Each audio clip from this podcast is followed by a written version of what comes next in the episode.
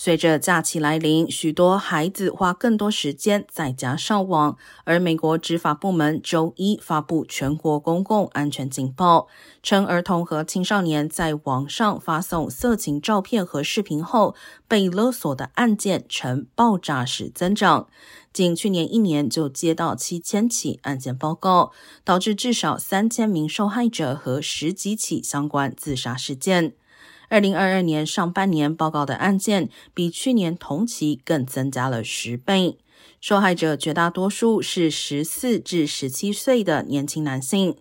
罪犯通常通过欺骗手段说服年轻人提供露骨的视频或照片，一旦获得图像，就要挟受害者寄钱或礼品卡。而在许多情况下，即使支付了费用，犯罪分子也会公布图像。